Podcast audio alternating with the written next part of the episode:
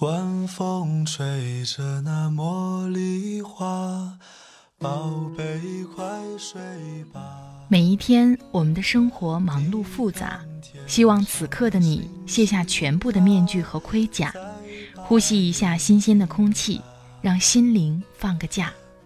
也许我的声音不够动听，但我的心足够真诚，希望能够带给你安静与祥和，在快速的节奏中缓慢的生活，爱自己，爱人生。我是南方，愿我的声音与你一同成长。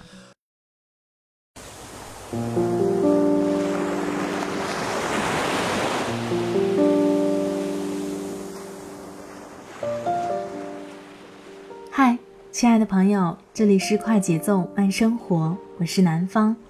最近过得好吗？今天想跟你分享的文章是来自小万公的《房子不是最重要的，爱才是》。这篇文章特别的长，但是里面讲的故事我也非常的喜欢。两个人在一起结婚生活，最重要的不是房子，而是爱。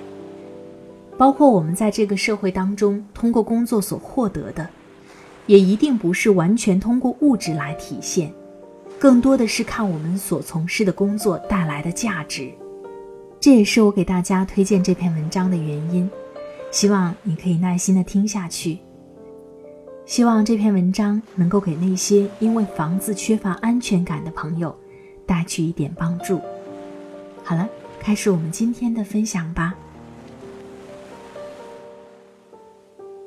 房子不是最重要的，爱才是。小万工，我和我的丈夫都是从湖北五线小县城考到 Top Two，他北大物理，我清华建筑。我目前在北京顶尖开发商负责高端住宅，他在北京顶尖高中分校区做高中老师，物理学科带头人。我们本科毕业留京至今九年，期间搬了六次家，最近的这第七次正在打包准备搬回武汉。近来看到我的朋友圈被好多清华毕业生买不起学区房，逃离回二线的文章刷屏，文章里充斥着疑问、遗憾和不满，让我特别想记录一下我们这些年的故事。同样关于房子，但画风截然不同的故事。我们虽然九年搬家六次，但其实每次搬家都是欢欢喜喜的。零八年毕业，我从清华紫金公寓搬到顺义的新员工宿舍。公司在朝阳区，离宿舍很远，一个半小时的车程。但刚毕业，薪俸微薄，租不起附近的房子，真的很感恩公司提供宿舍。每个月四百不到的房租，朝北的小单间。我那时几乎所有的时间都花在工作上，而且从学校的四人间搬到个人的小单间，反而觉得自己的人均居住面积显著提升。期间印象最深的是我的父母带着他们俩的母亲一起来北京玩过一次。当时是夏天，父亲又执意不肯住宾馆，我们一家人就是在我的小单间里打地铺，两位奶奶睡在床上，我和父母睡在地上。父母当时看到我的状况，其实有些心疼，毕竟独生女。在五线小城，虽然家境工薪，也是住着大房子的。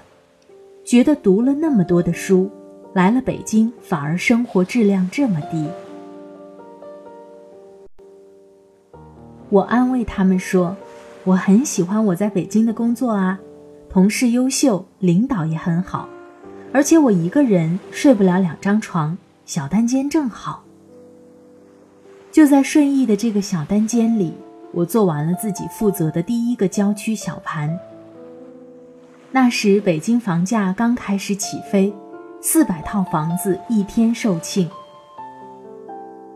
第二次搬家是在一年后，我和当时还在北大念硕士的男友结婚。为了他念书方便，我们搬到了万柳，租了个小一居。房东是一对老北京夫妇，听说我们是租来做婚房的，特地粉刷了墙面，绿色的门窗、水墨石的地板都擦得乌名几净。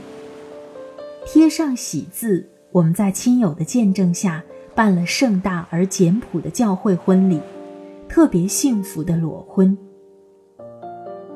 真的是裸婚，我记得自己用那个季度的奖金交完租金和婚礼的费用，手头就只剩了两千块钱。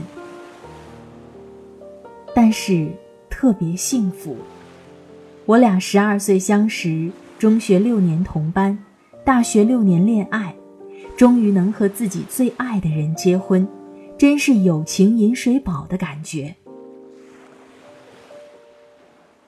万柳离我们的大学都很近，新婚燕尔，懒得开火，就骑车去学校吃饭。周末在未名湖旁边散步，去子操踢球。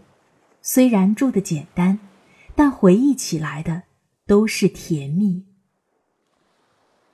那时我每天上班都路过万全新兴家园，也曾经酸酸的想过，自己是不是有一天能住上这么好的小区。记得那时万全的单价两万，但是对当时的我们而言，已经是天文数字了。所以，对于房子，也只是想想，有衣有食，有相爱的人同住，就很知足。住万柳那年，北京的土地市场还很活跃。负责一个郊区大盘之余，我做了三十多个拿地项目，没日没夜的加班，终于通过投标拿到了自己经手的第一块土地。第三次搬家是在婚后两年，我怀孕了，他也快要毕业，考虑到万柳离我上班的地方太远，而且有了孩子不够住，我们租了一个朝阳区公司附近的两居。期间，我发现单位的集体户口孩子无法落户，才把买房提上日程。二零一零年房价已经飞涨，我们快速的在公司当时所有的楼盘中，挑了一个唯一能买得起的五环外小两居。首付三十万，双方父母各支持了一部分，交完了首付和各种手续费。卡里什么钱都没有了，当时都有点担心下个月工资发了够不够生娃产检的费用。我们在租的团结湖小两居迎来了自己第一个宝宝。双方父母都未退休，我姨来帮我看孩子。期间她女儿大学毕业，我邀请表妹来北京找工作，住我们家。又期间，我的好朋友被房东赶了出来，一时找不到房子，我又让他先住我们家。所以这个团结湖五十平米的小两居，最多的时候住过六个人，闹哄哄的很拥挤，以至于我妈都说我这时候要孩子不是好时机，应该等房子妥当再要。但是我每天下班骑车回家，看到可爱的宝宝的时候，都觉得特别幸福。只要是因爱而生的孩子，其实不拘在什么房子里，也无所谓什么好时机。就在这个团结湖的六人间里，我完成了我司第一个二十平米的大型商业综合体项目。由于公司一直没有找到合适的人接手。直到孩子生产前一天，我都在工作。孩子一岁多断奶，我们终于搬到了属于自己的五环外小房里。从租住的老破小搬到自家的原小新，看到整洁干净的卫生间和厨房，居住幸福感爆棚。孩子和老人都很开心。此时，丈夫已经研究生毕业。其实物理系毕业还是有好多选择的，可以去搜索公司大国企、高中老师。诸多 offer 里，高中老师是收入最低的。他问我我的期待，我说你最想做什么吧？他说他还是想当老师，也许干别的能赚得多，但始终觉得教育是最有意义的工作。我说那好啊，反正我工作忙，这样你以后可以看孩子。于是他就真的成了一名高中物理老师。我们搬到南边的时候，他本来联系好调到家门口中学，但那是他带的第一届学生，还没有高考，所以想着把他们送走再调过来，就开始了西南五环到东北五环的痛苦通勤。没办法，只能住在学校，周末回家。我那会儿正负责北京第一个地铁上盖项目，在地铁车辆段上建商业综合体、普通住宅和公租房，各种规范限制，做得特别艰难，也常常不着家。这样过了小半年，虽然住得很好，但我们都觉得挺难以忍受。我和孩子一周只能见到一两次爸爸，如果家人都不能住在一起。房子再好，有什么意义？为了让他能安心带完那届高三，我们第五次搬家，寄居到东五环他们学校提供的宿舍里，里面所有的家具是一张床、一个衣柜、一把椅子。女儿很有意见，她很喜欢我们自己那个房子，但是我跟她说，住在这里虽然很小。你可以天天见到爸爸了呀。他想了想，就说：“嗯，房子不重要，还是一家人在一起最重要。”于是，在这个小小的、不足三十平米的房子里，我们一家人生活了十个月。每天，爸爸都有时间陪孩子，尽管家里的东西少到孩子都能数清楚，这又如何？其实人生活所必需的东西就是很少，所需的空间也不大呀。在这个小房子里，我完成了自己做地产设计师以来唯一一个不挣钱的项目，一个大型养老公寓。更重要的是，在这个小房子里，我们又有了自己的第二个孩子。在二宝出生之前，毕业后的第六年的第六次搬家。我们终于真正搬回了南五环外的小家，丈夫也开始在家门口学校上班的幸福生活。我们公司的房子确实住着很舒服，地铁房、大商场、大公园，从幼儿园到中学、名校贴牌全程教育。说实话，看着之前在模型里、PPT 里看到的方案，现在变成真正的建筑，鲜活的社区。自己和自己的家人生活在其间，是特别奇妙又有成就感的。这感觉也许只有做建筑的人才能体会。有时想到，在我这个公司最低装修标准的两居里住着的我，负责着北京市场上最高端的精装别墅项目，我也常常自嘲：变身罗绮者，不是养蚕人。大姨又继续来帮忙带老二，丈夫则负责接送在旁边上幼儿园的老大。岁月静好，现世安稳，我们的收入也渐渐宽裕。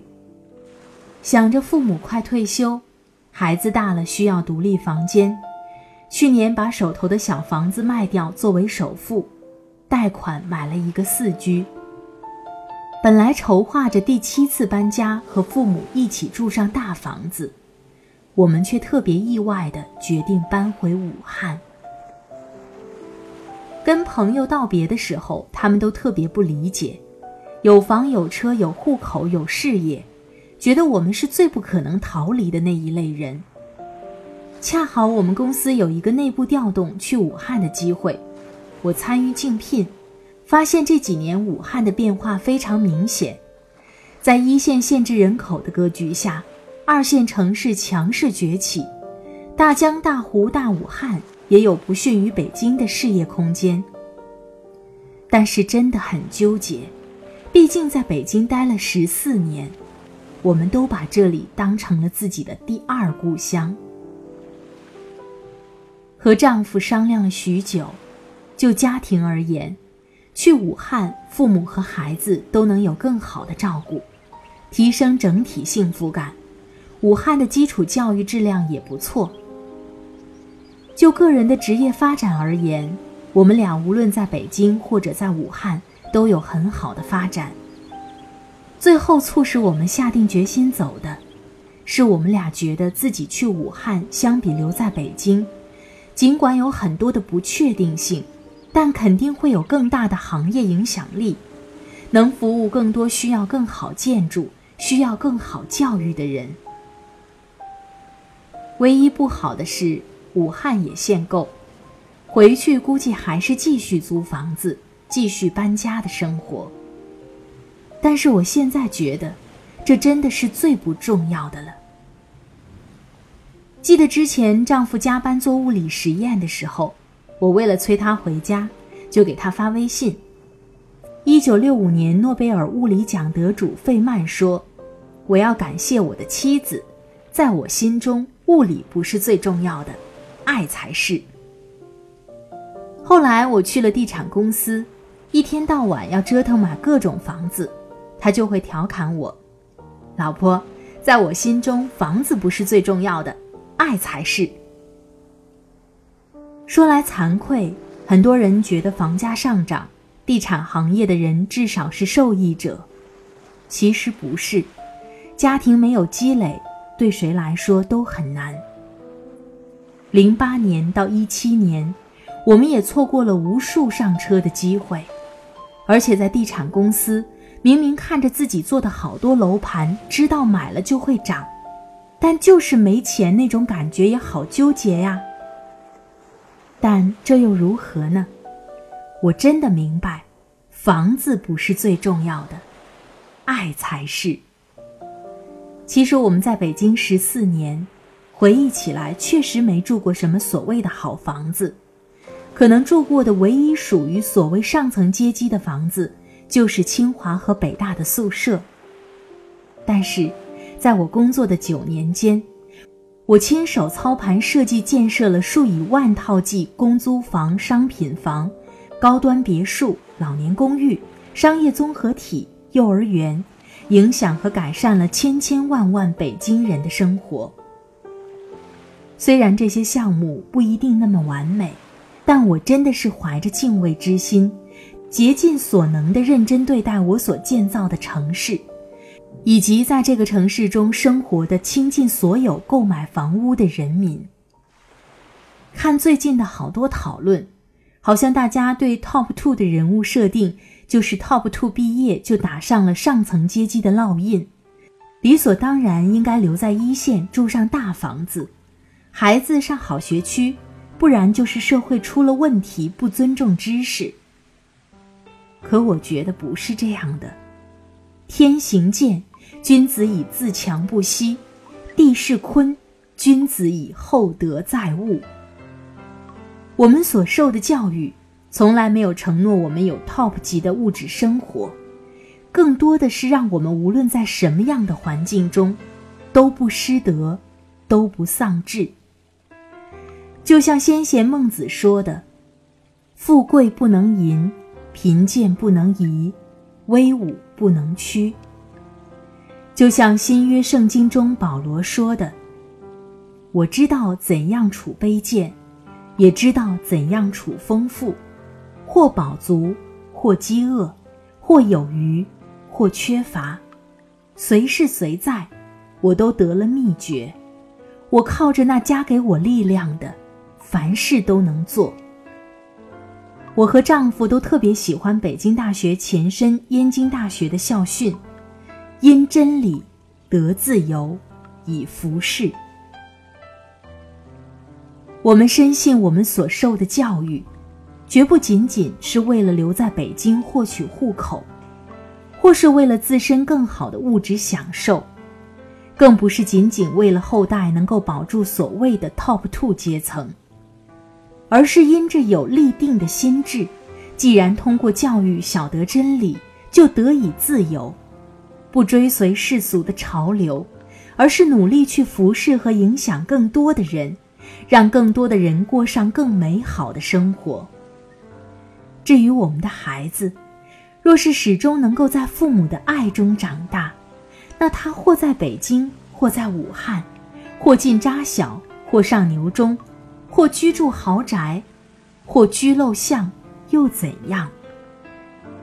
他始终处在一个比所谓有房阶层更高的、永远不用担心滑落的被爱的阶层。若夏你归来听蝉，在忧郁北方之寒，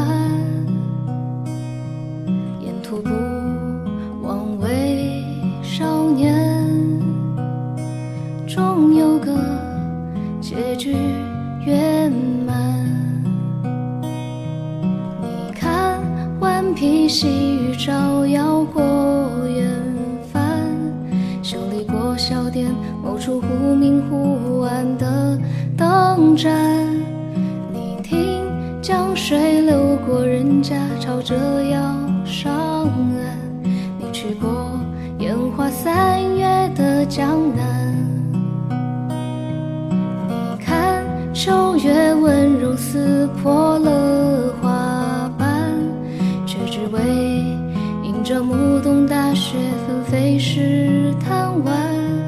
你说要忘却所有不愉快的片段，把美好事物纯真的走完。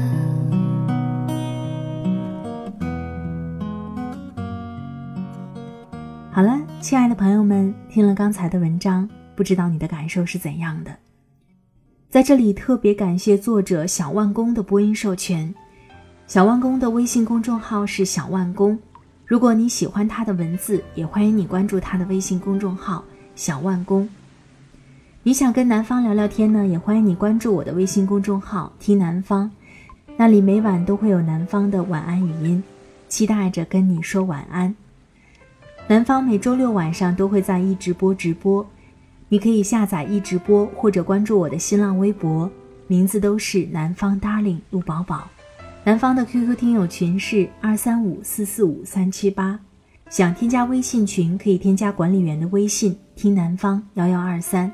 好了，今天的节目就到这里，我们下期再会吧，拜拜。